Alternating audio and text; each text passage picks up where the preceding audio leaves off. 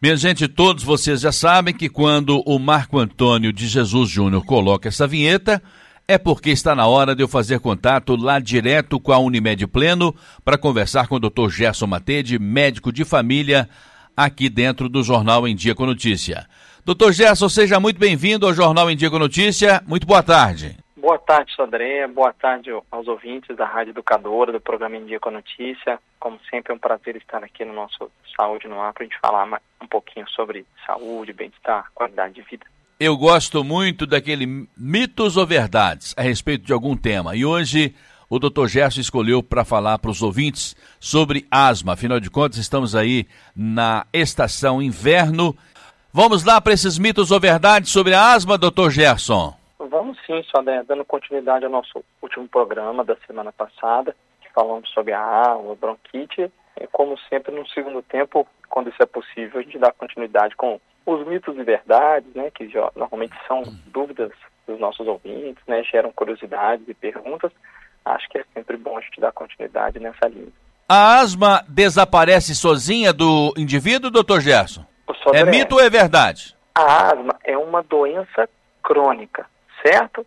Então, ela não desaparece, ela pode ficar controlada no decorrer da vida em função da própria idade do indivíduo, a idade adulta, o final da adolescência, a idade adulta, um amadurecimento do sistema imunológico, e o indivíduo começa a ter menos resposta imunológica exagerada, que a asma é uma doença alérgica, e aí a partir daí as crises se controlam mais, e às vezes ficam anos sem aparecer, ou até nunca mais ter um quadro durante a vida mas existe sempre o risco de, exposto aos desencadeantes da asma, o indivíduo novamente ter uma crise. Então, não, ela não desaparece sozinha, ela é uma doença crônica, ela se mantém para o resto da vida, porém, ela pode estar controlada, sem exposição a desencadeantes e devido aí ao amadurecimento do corpo, há uma tendência que diminua, sim, na idade adulta.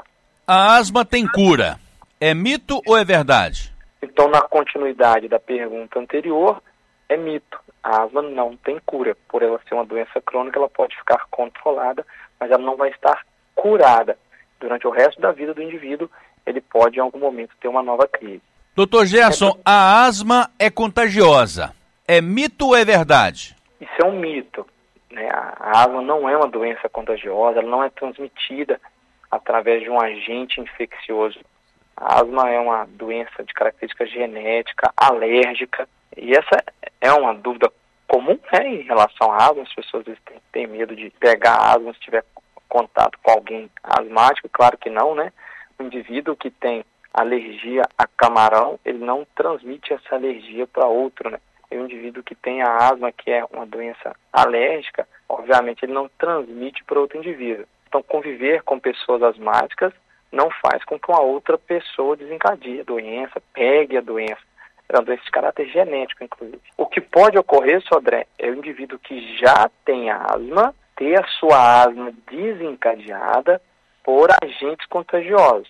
Então, o indivíduo que tem asma, o contato dele com vírus respiratórios, por exemplo, ou com fungos ou com ácaro, pode desencadear, sim, a crise de asma naquele indivíduo que já é asmático. Asmáticos podem praticar esportes. Eu estou afirmando, mas eu pergunto para o Dr. Gerson: isto é mito ou é verdade? É verdade, Sandré. Podem e devem. A prática esportiva ela melhora o nosso condicionamento físico, nosso condicionamento cardiovascular, respiratório.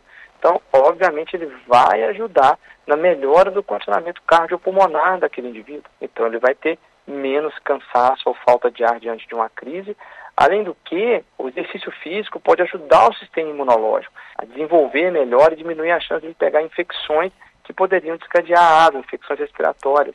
Mas determinadas práticas de exercício físico, dependendo do frio, da exposição, pode sim, né, no ambiente frio, desencadear às vezes uma crise de asma.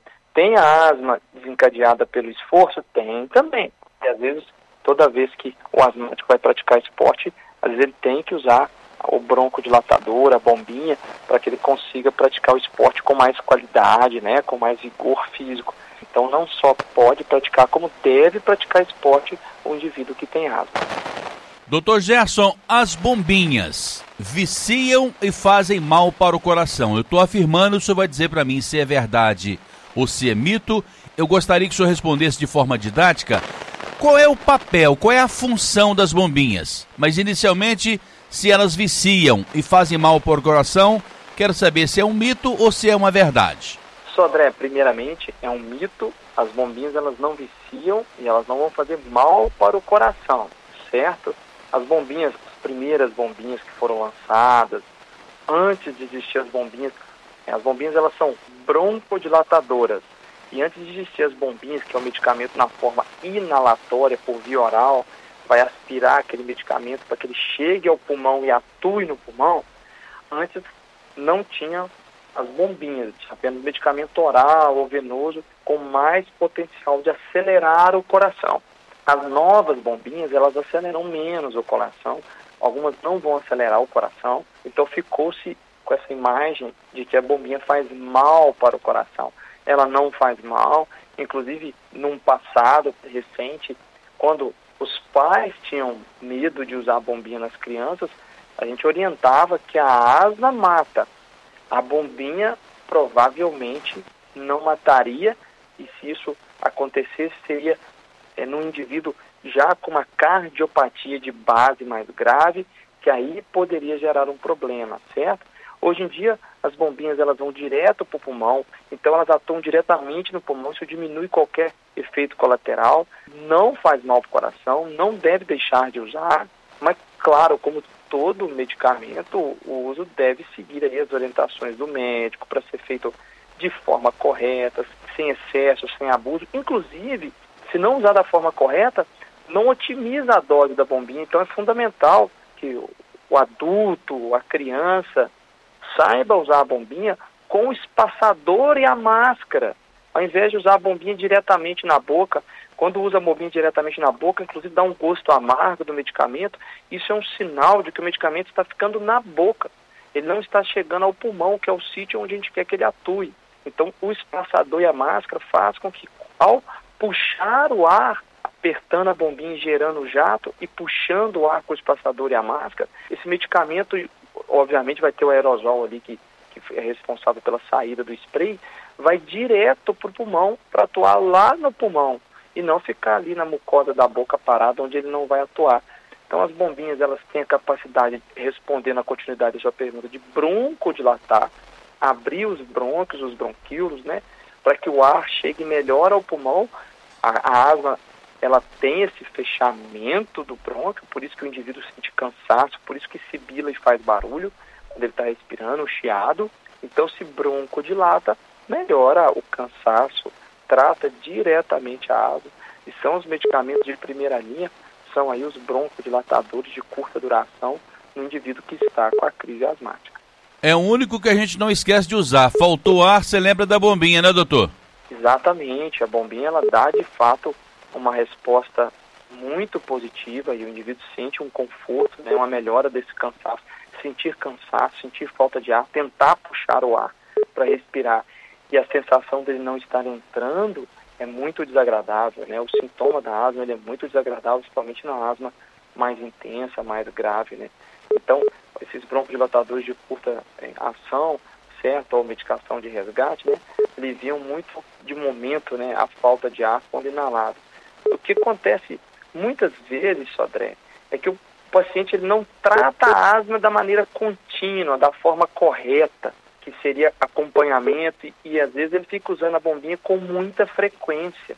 Não é porque ele viciou, é porque está tratando errado. Ele está usando a bombinha toda hora, toda hora, toda hora, de forma errada, e às vezes usando sem espaçador de máscara. Às vezes ele tem indicação de um step up, né, de um passo adiante no tratamento. Às vezes ele tem que usar um corticoide inalatório associado de forma crônica, ou às vezes até mais do que isso, um broncodilatador de longa duração, ou os medicamentos orais para asma e ele não está fazendo. Então ele não está controlando o ambiente, então ele tá, continua exposto aos desencadeantes, e aí ele fica usando a bombinha com muita frequência porque ele não está fazendo todo o tratamento adequado. E aí a bombinha ganha aí uma fama errada de que ela causa vício e de que quanto mais usa, mais precisa usar, e isso é uma mentira. Doutor Gerson, o corticoide que o senhor citou aí, ele engorda ou ele retém líquido? O Sodré, o corticoide oral de uso crônico ou injetável de uso crônico repetitivo, ele pode causar as duas coisas. Ele causa uma redistribuição de gordura no corpo. Então aumenta sim é, o aumento de gordura de tecido adiposo em algumas regiões do corpo, na face, um pouco no pescoço, no abdômen, pode desencadear a síndrome de Cushing e pode sim também ajudar a reter um pouco de líquido, dentre outros efeitos colaterais que poderia ter o uso prolongado oral, certo? Diferente do uso inalatório, em que o risco do uso inalatório do corticoide é desenvolver um sapinho na boca, por isso que é recomendado que depois de usar a bombinha inalatória de corticoide se escove o dente, bebe água, para poder retirar o medicamento ali da boca, para ele não ficar na boca e para ele atuar apenas lá no pulmão. Então é importante fazer isso. Mas o de uso inalatório, o custo-benefício dele é muito maior né, do que o, o uso oral. Então, o indivíduo que tem indicação deve fazer uso sim, porque senão pode causar o remodelamento bronco pelas crises de asma de repetição. Em algum momento, essa crise pode vir com, com maior gravidade e causar uma insuficiência respiratória. Tirar sempre as dúvidas com o médico, fazer a pergunta. Se tem essa dúvida, fazer a pergunta para tirar os medos, senão acaba usando a medicação de forma errada. Por telefone, estou conversando com o Dr. Gerson Matede, direto da Unimed Pleno, com aquele nosso quadro Saúde no Ar. Esta aqui eu tenho certeza que muitos dos nossos ouvintes estão aguardando com expectativa a resposta do Dr. Gerson. Asmáticos não podem conviver com animais de estimação. Isto é um mito ou é uma verdade, Dr. Gerson? Sodré, eles, os animais de estimação, né, os pets, ganharam aí uma fama cruel durante muito tempo, de que eles eram os grandes culpados pela asma. Tadinhos. Isso, é, isso é um mito. As pessoas asmáticas podem sim conviver com animais domésticos. Claro que elas vão ter, vão observar se esses animais não estão desencadeando nela um processo alérgico, seja da asma, seja de pele, seja uma rinite. Então a higiene é fundamental, né? O animalzinho ele tem que ter o banho periódico dele, os locais onde ele convive tem que estar sempre limpos, né? bem arrumados para que não acumule poeira, ácaro, certo? Claro que, se possível, evitar os animais domésticos no quarto da pessoa com asma por causa dos pelos. Alguns, algumas pessoas podem sim desencadear asma pelo pelo do animal, pelo, pelo que está contido naquele pelo, certo? A descamação de pele, a sujeira, a poeira, enfim. Então a higiene torna possível manter o contato com o animal doméstico. Muito raros serão os casos de que a asma é culpa daquele animalzinho, a não ser que esteja dormindo com a pessoa na cama e o animalzinho sem higiene e o pelo dele está desencadeando naquele indivíduo a asma, aí de fato tem que mudar alguma coisa, porque senão a asma não vai melhorar. Cigarro faz mal para o asmático. É mito ou é verdade? Ô Sodré, o cigarro faz mal para todos e para tudo em todas as situações. Certo? É verdade. Então o cigarro de fato, né, imagina, né, como ele vai fazer mal para o asmático, é claro que é verdade. Uma fumaça inalada com mais de mil substâncias tóxicas, passando através do nariz, através da, da boca, da laringe, da faringe, né, da traqueia, chegando no pulmão de um indivíduo que é alérgico e que desencadeia crise, inflamação, redução da abertura do espaço de passagem do ar, porque ele é asmático, ele aumenta a produção de muco e isso é causado por substâncias que causam alergia. Imagina uma fumaça irritativa passando. Na verdade, o cigarro ele é um desastre pós-asmático, ele é um desastre, é uma catástrofe pós-asmática. Ele vai desencadear a rinite, e a rinite, né, eh, ali do nariz, a inflamação do nariz, se ela não é bem controlada, a asma também não controla. Então são diversos fatores. Isso inclui os fumantes passivos. O Sodré, metade das pessoas que fumam, elas vão morrer por causa do cigarro. Seja por infarto, AVC, por insuficiência respiratória, por câncer de pulmão. Então, de cada 100 pessoas que fumam, 50 vão morrer por causa do cigarro, certo? E não por outro motivo. O cigarro ele aumenta a mortalidade das doenças respiratórias, das doenças cardiovasculares. Né? Ele é, de fato, uma catástrofe para a saúde humana. As pessoas devem aí evitar o uso do cigarro em qualquer situação e o asmático é proibitivo. A chance de desenvolver remodelamento bronco, um enfisema pulmonar no futuro, né? E aí precisar de balão de oxigênio no futuro é muito maior, inclusive, do que alguém que não tem asma. O asmático que fuma, então, a gente pode chamar de suicídio. Um suicídio homeopático, né, Sandré? Em doses homeopáticas, gradualmente, vai causando inflamação. Claro que pode vir uma, uma causa aguda, e aquele indivíduo desenvolver uma asma aguda mais intensa, e aí facilitar a entrada de uma bactéria, ou de um vírus, ou de um fungo, causar uma pneumonia, e vir aí a ter um, um falecimento agudo em curto prazo também pode ocorrer. Então o cigarro ele é proibitivo no asmático. Doutor Gerson, no quesito asma, no passado algumas famílias optavam por aquelas simpatias das mais diversas possíveis, acreditando que aquilo pudesse ser a solução do problema do filho, da filha, daquele ente querido da família com asma. O que, que o senhor tem a dizer a respeito das simpatias? O Sodré, é, obviamente as simpatias elas não têm evidências científicas, né? Elas são crenças populares e todas as vezes que se tentou avaliar alguma correlação, mostrou que não tem nenhum tipo de benefício para o indivíduo, nem o benefício do efeito placebo, certo? Então, de fato, as, as simpatias aí não vão resolver. Se coincidir com o período da adolescência ou da infância, início da adolescência, que aquele indivíduo já diminuiria as crises de asma por um amadurecimento do sistema imunológico, como a gente falou no início da entrevista, vai coincidir com aquela simpatia. E aí a pessoa pode associar, mas eu melhorei com 16 anos, ou com 12, ou com 14, só depois que a minha mãe fez tal simpatia, ou avó, enfim. Mas na verdade não passa de uma coincidência, de ter coincidido. Vai fazer às vezes três, quatro, cinco simpatias que não vão funcionar.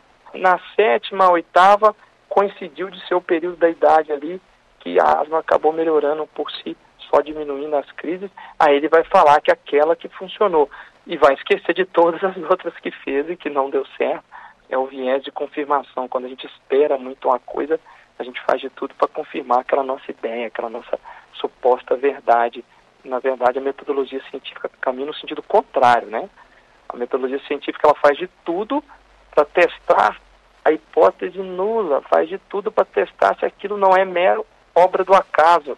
Se eu tenho uma teoria e eu quero comprová-la, tenho que fazer de tudo para provar que ela não é verdadeira.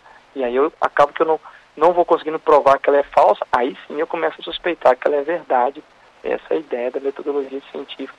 E aí as, as simpatias de fato é, não vão trazer nenhuma qualidade para o indivíduo de vida, nenhum benefício para reduzir a asma. No início eu perguntei para o senhor se a asma tinha cura. Aliás, eu afirmei que a asma tinha cura e o senhor disse que é um mito.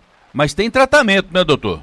Exatamente, tem o tratamento das crises agudas, quando a gente falou com as bombinhas broncodilatadores de curta duração, e os tratamentos de modificação do ambiente para diminuir as crises e nos casos mais moderados e graves, que as crises são frequentes, o uso de inalador de corticoide inalatório para poder diminuir o processo de resposta inflamatória da via aérea, esse indivíduo vai ganhar em qualidade de vida e redução das crises, ou com os broncodilatadores de, de longa duração associados aos corticoides, ou até mesmo outros comprimidos orais que a gente usa, que ajudam a, a modular o sistema imunológico para que o indivíduo diminua as crises de asma. Inclusive a asma no adulto, Sodré, outra pergunta comum é se ela está correlacionada com a insônia, e, e, é uma verdade. De fato, algumas pesquisas recentes, tem uma pesquisa da Universidade de Pittsburgh, que fala que as crises de asma são mais frequentes em pessoas que têm problemas para dormir. E além disso, pessoas que apresentam as duas doenças costumam ter mais depressão, sintomas de ansiedade, o que também pode desencadear a asma, enfim, né, além de desencadear ganho de peso, piora do, do quadro respiratório, o ganho de peso, a obesidade está diretamente relacionado assim com a asma, também é uma verdade, né? O excesso de gordura corporal leva ao aumento de, dos níveis de algumas citocinas inflamatórias, de, da leptina, e que estão aí ligados ao surgimento da asma. E, obviamente, uma obesidade, um aumento da circunferência abdominal ou do tórax, ela diretamente ela tem uma propriedade de alteração mecânica do sistema respiratório, de expansão mecânica dele, está atrapalhando isso, né? Assim como um indivíduo com obesidade e sobrepeso vai ter mais dificuldade de exercer, de fazer um exercício físico, exercer uma atividade que, que necessite de esforço, obviamente vai atrapalhar a respiração como um todo, inclusive numa crise de asma, né? Num quadro de asma, piorando aí a, a falta de ar e o cansaço. Doutor Gerson, a asma é uma doença genética, mas não significa se o pai ou se a mãe, ou se os dois têm asma, não significa necessariamente que o filho ou que os filhos terão, né? De forma alguma, é uma probabilidade maior. Aumenta a chance, aumenta a probabilidade de ter asma crianças, filhas de pais asmáticos, ou de um dos pais asmáticos, ou os dois, vai aumentando a probabilidade por causa da carga genética transmitida. E assim como vai ter crianças que não têm história na família de asma e, infelizmente, podem desencadear a asma, como qualquer outra doença genética, o fator né, aumenta a probabilidade, a história familiar, mas isso não é nem garantia e nem garantia de que não vai ter, nem garantia de que não vai ter. Uma outra pergunta comum, é se a asma ela é mais comum em meninos, em crianças do sexo masculino, e isso é verdade, certo? Especialmente ali até os 10 anos de idade, crianças do sexo masculino têm mais chance de serem diagnosticadas com asma, porque tem as vias aéreas um pouquinho mais estreitas. Só que ela é uma doença que acomete tanto meninas quanto meninos, mas de fato ela é mais comum nos meninos, especialmente aí na, na primeira infância, antes da adolescência. Interessante essa colocação. Dr. Gerson volta na próxima semana com outro tema também pertinente da vida de cada um de nós. Dr. Gerson Matede atende aqui no Solar 13 de Maio, na sala 601, com o telefone 3531-5844. Dr. Gerson, muito obrigado pela sua presença e pela sua participação. Uma boa tarde, um bom final de semana e até sábado que vem. Eu que agradeço, André, a você, a Rádio Educadora, aos ouvintes da Unimed pela oportunidade e até o sábado que vem para a gente continuar com os nossos temas.